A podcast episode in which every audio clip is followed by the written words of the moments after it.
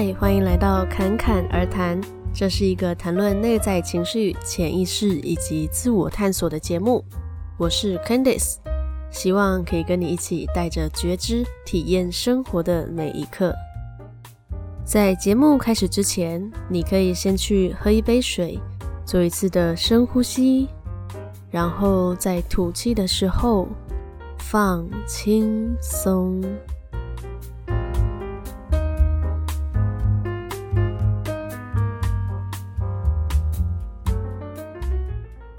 这一集呢，我们要来聊一样是催眠发生的故事。不过今天的故事不是我自己的，是嗯被我催眠的人的故事哦。但通常我是不太会嗯讲别人的故事啦，因为是要经过对方的同意。那这个故事是嗯对方也有同意我可以分享这样子，那他自己也觉得无所谓。那我是觉得他的这个故事也蛮有趣的哦。所以我想说，就可以拿来分享一下。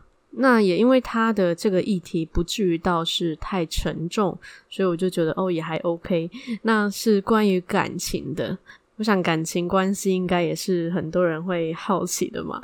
那他那个时候来啊，他就是想说他有一个对象还没有在一起，可是他们的相处模式呢，就已经类似情侣这样子。那他就觉得对方。常常就是忽远忽近这样子，就觉得说到底是要不要跟我在一起，然后不知道要怎么样进行他们的下一步，就会好奇说，那是不是能够透过催眠去看到一些什么，或者或者说找到自己内心的一些解答？那另外他要来催眠，还有一个 我觉得还蛮蛮有趣的原因是，他说因为他那个对象啊，那个对象说他会做预知梦。那那个女生就说：“哦，来这催眠的人是一个男生，然后他的对象是女生。那他就说，那个女生呢，他说他自己有做预知梦的能力。”那就有梦到说他们两个在一起，结果嗯，可能就常吵架，或者是有一些不愉快的事情发生，所以就觉得他们不要在一起好了。所以他就说，所以既然他都已经拿出预知梦这件事情来说，那不如我就拿出一个更厉害的 来跟他讲。我觉得还蛮好笑的。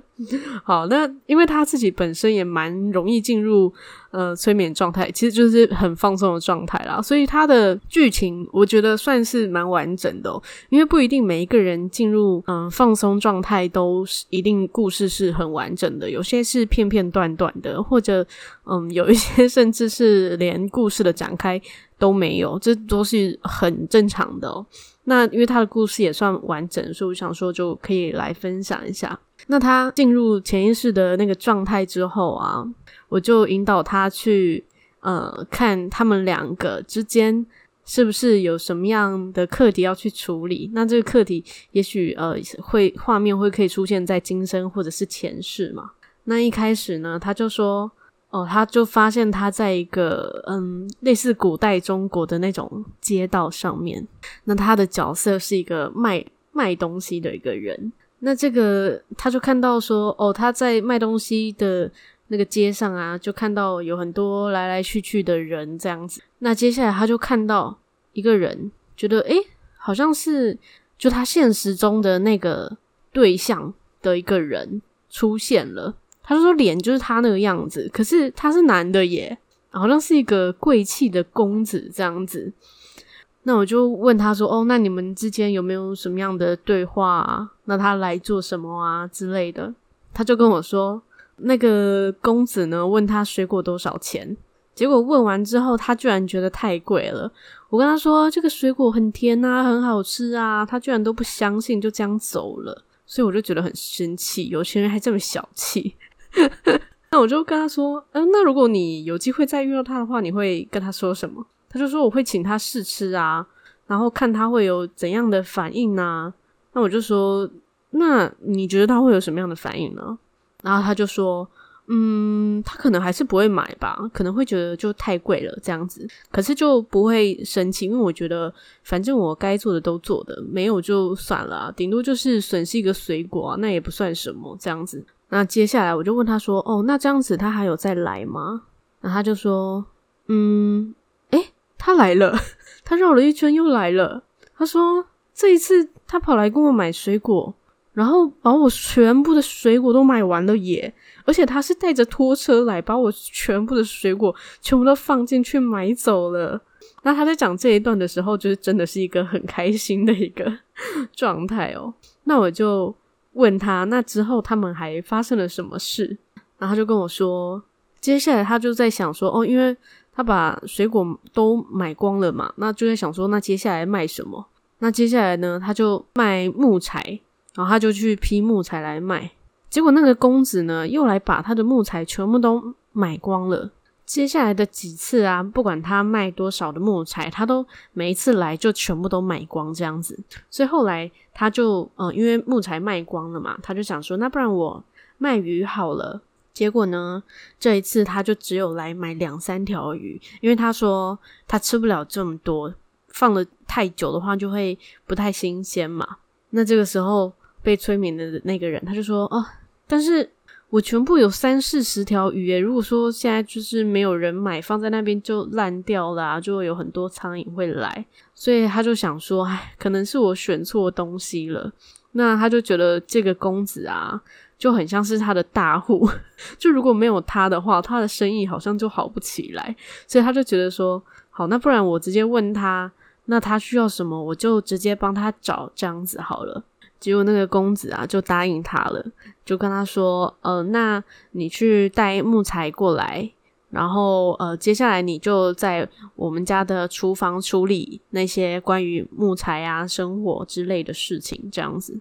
那在这之后呢，他就在他家嘛，就是等于他们家的一个员工的那种感觉，这样子，他就很开心啊，有一个算是铁饭碗，就不用流落街头这样子。”那接下来的画面呢，他就跳到他在他自己的家里，弹着乐器啊，唱着歌，很开心这样子。那那个公子呢，就跑去他家跟他说：“嗯，他要出远门。那这一段时间呢，如果呃家里有需要帮忙，有缺什么，就叫他直接送过去，不用再问他，他回来会再付钱给他这样子。那过一段时间呢，那个公子是真的有回来，他并没有跑票。”他就回来，他就发现说：“哎、欸，他怎么变女的？” 然后他就说：“他就说他就是继续在他里他家里帮忙。那发现她是女生之后呢，就觉得她好漂亮哦，就很喜欢她。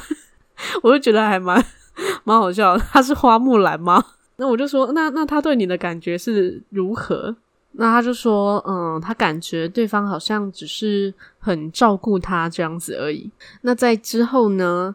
嗯、那个变成女孩子的那个公子啊，他就说他的父亲要他嫁人，但是他就不想要啊。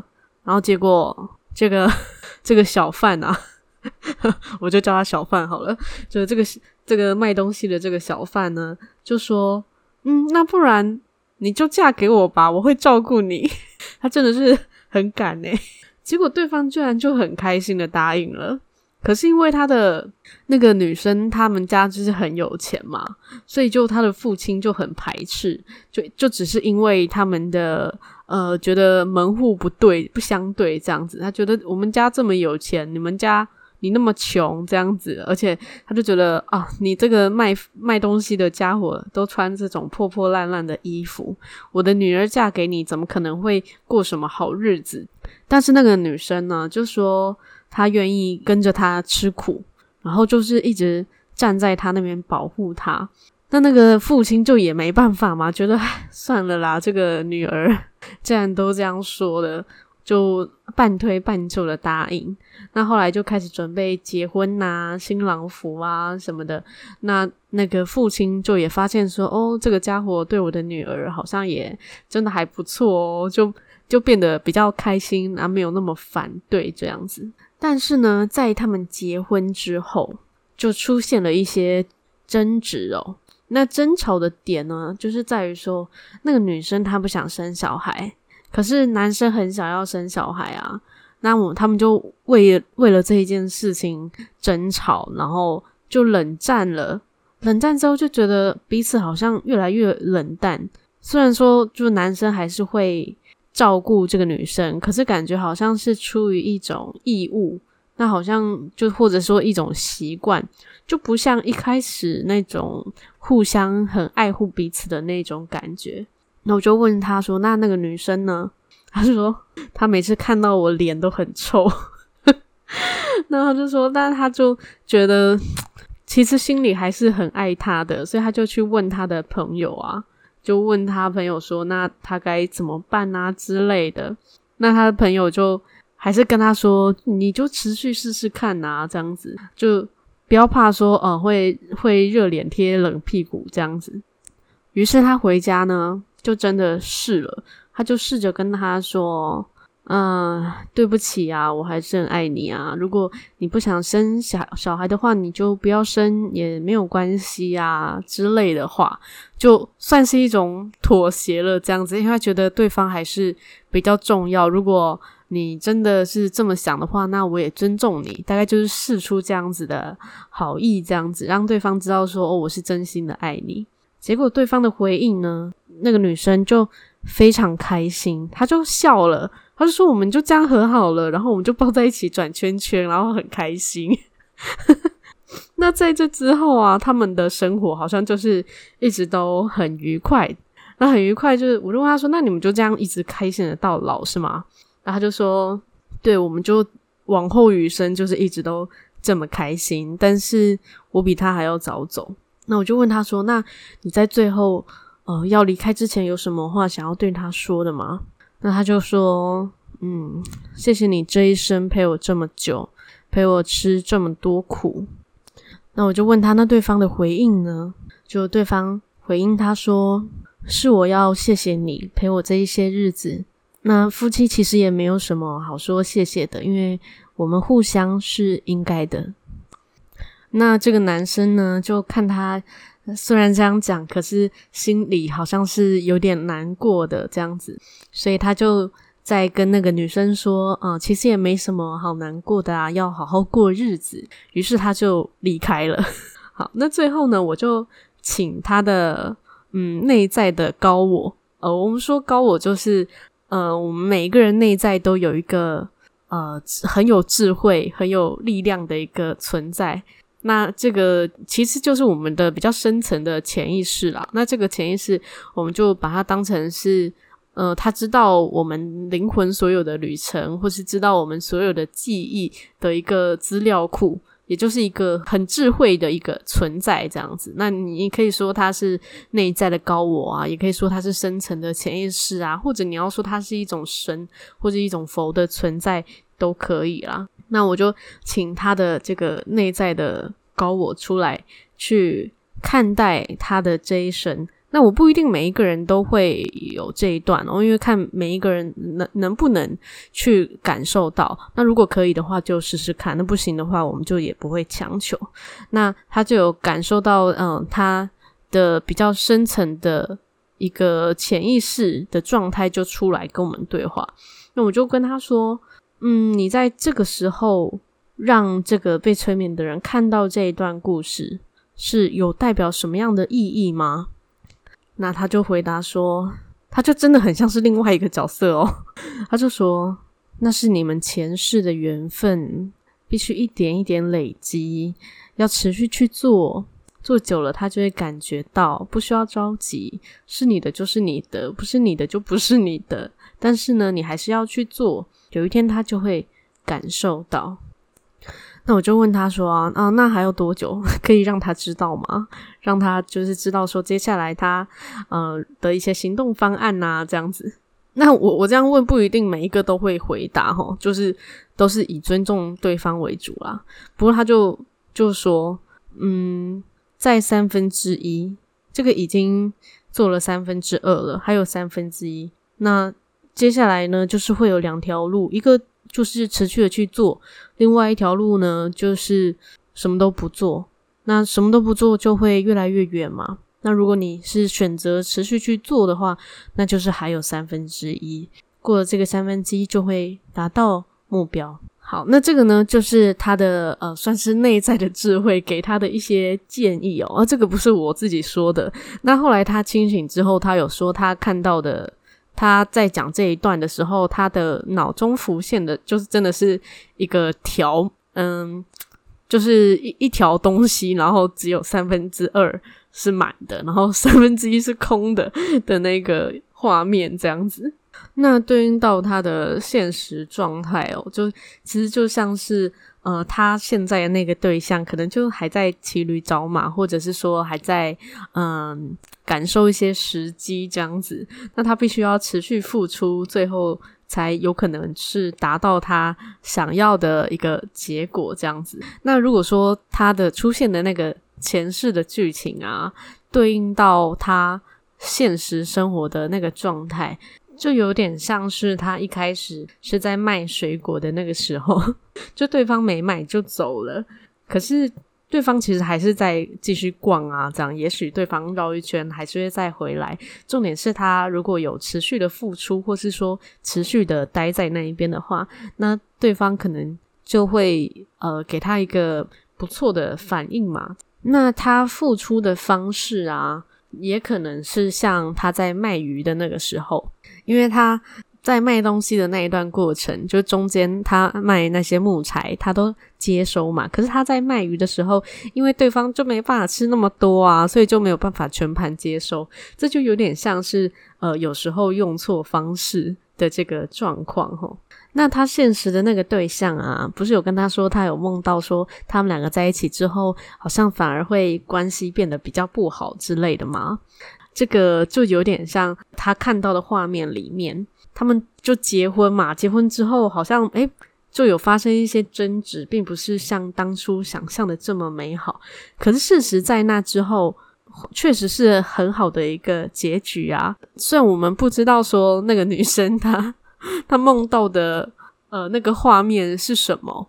但毕竟这种预知啊，或者是说有一些人他确实是有一些比较特殊的能力，可以去感受到一些东西。可是去感受到的那些，通常也都是片段的，或是瞬间的。也许他看到的就只是呃比较不好的那一。一小段剧情而已，他不知道说哦，原来在那之后他们是可以很美好的，或者说在那之前他们也是很开心的。他只是直接看到了不好的那一小段，然后就去说哦，他们可能如果真的交往之后，可能会有很多不好的事情发生。其实有时候未必是全貌哦，而且有时候啊。反而是因为过度去相信那一些呃你认为不好的预知，反而让自己太专注在那个事件的发生，于是它就真的发生了。所以我觉得不用去过度执着在一些啊、还没有发生的事情上，反而是好好经营当下，然后尽量让事情往好的方向去发展，或者说自己想要的方向去发展，这是比较重要的。因为也许你看到的那个瞬间，或者说你你梦到的那些东西，它只是呃未来的其中一个可能，但它未必会发生嘛。所以我都会呃建议那些呃如果。因为有一些人他是有灵视力，或者是说觉得他有一些预知未来的能力，他他可能会跟别人说你的未来会怎么样。那有些人可能就会相信嘛。那有一些事情可能哦就真的发生了，那有一些事情就不一定。那我个人是觉得，其实，在很多的生活层面，你还是可以去决定一些你想要去经过的一些路径哦。所以我就会建议说，如果你听到的是一些比较不好的东西，会让你害怕的东西，嗯、呃，会担忧的东西，你就不用放太多的注意力在那个上面。你可以专注在你自己想要的一个比较好的一个结果，然后专注在那个上面，让这件事情发生哦。那这个例子我是觉得蛮有趣的，就是他好像真的是前世的姻缘。在这一世又在续缘，这种一个状态。那有些人有问过我说：“诶，那些前世真的就是真的是这样吗？就是他他的前世真的就是哦，他们有在一起吗？”因为我也有遇过那种，因为呃，不是有人说爸爸爸跟女儿都是前世的情人吗？那我也有遇过那种，诶，到他到了前世，他的爸爸真的是他的情人诶，这样子，所以就很好奇说那是真的还是假的？其实我没有办法给你答案，我没有办法说那个真的就是你的前世，还是说那是一个投射。不过基本上，无论他是嗯、真的是前世。还是它只是一个投射，对于我们当下来说，意义都是相同的。因为会在这个时候去看到那些画面，一定都是有道理在的。因为我们潜意识不可能会随便给我们什么样的画面，真的，它都会给我们。就真的是你需要的东西，所以像我们做梦啊，在梦境里面看到的一些东西啊，其实也都是潜意识在抛出一些讯息给我们，只是我们有没有去留意到这样子而已。那我们在潜意识的状态里面，常常会找到很多嗯对应现在状态的一个资讯，这样。不过也不是每一个人。都是可以看到，呃，自己跟现在的对象，或者说自己的另一半，是不是有前世的画面？因为也有可能你们就是没有前世啊，或者是说你们就是第一次相见，也是有可能这样。所以，呃，是不需要每一个人跑过来都跟我说，我想要知道我跟我男朋友的前世是什么，所以那个好像不是什么太重要的事。除非说你们真的出了什么样的状况啦，那如果说是有一些课题需要处理的话，那才有可能可以去看一下是什么样的一个情形吼。那这一集的节目呢，就到这边。如果你喜欢呃我的节目的话呢，也欢迎帮我订阅追踪。那如果你是用 Apple Podcast 听的话呢，也欢迎帮我留下五星的评论。让更多人也能听到这个节目。那如果说你有想要我聊的话题的话呢，也欢迎到我的 Instagram 私信我，让我知道。那我的 Instagram 账号是 C 底线 C 点七七七。最后，祝你有一个幸运又美好的一天。谢谢你的收听，我们下集再见。